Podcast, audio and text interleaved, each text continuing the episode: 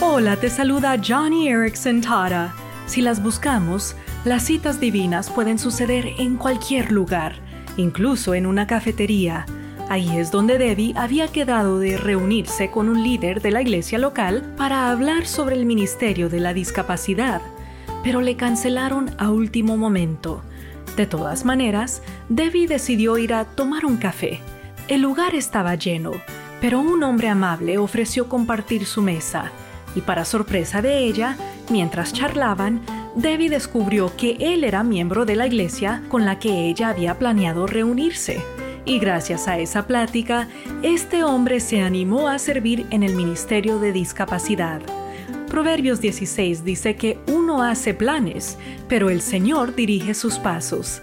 Entonces, haz tus planes, abre tu calendario para las citas divinas de Dios.